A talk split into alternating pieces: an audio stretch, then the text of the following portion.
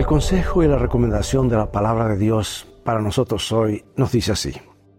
Así que no debemos cansarnos de hacer el bien, porque si no nos desanimamos, a su debido tiempo cosecharemos. En cierto sentido, no siempre es cierto que si un ciego guía a otro ciego, los dos caen en el mismo hoyo. Pensemos en Louis Braille, por ejemplo, un agricultor francés que perdió la vista cuando era niño. A los 18 años había perfeccionado el alfabeto de escritura al relieve que lleva su nombre y que ha sacado a los ciegos de sus tinieblas a la brillante luz de un nuevo día. Poco se conoce de los primeros años en la vida de, Luis. En 1812, a los tres años de edad se quedó ciego mientras jugaba con un punzón en el taller de monturas de su padre. Cuando tenía 10 años, lo matricularon en el Instituto Nacional para Niños Ciegos de París, cuando aprendió a leer las letras del relieve del alfabeto romano. Ese sistema tenía el problema de que era casi imposible que los ciegos pudieran usarlo para escribir.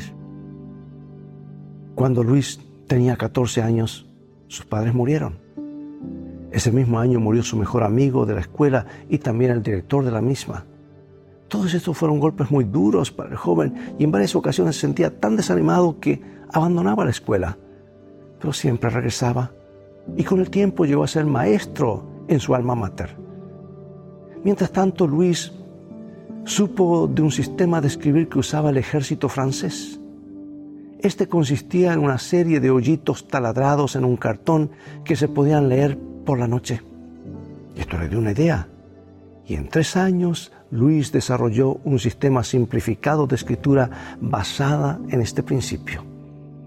Pero cuando lo demostró ante la Real Academia en 1832, se lo rechazaron y Luis volvió otros 20 años. Él vivió otros 20 años y siguió experimentando otros 20 años. Y ahora atacado de tuberculosis, finalmente murió en 1852 nunca disfrutó en la vida los frutos de sus labores benéficas. Pero 80 años después de su muerte, su sistema, con algunas modificaciones, fue universalmente adoptado para uso de los ciegos. No siempre cosechamos en vida la recompensa por hacer bien.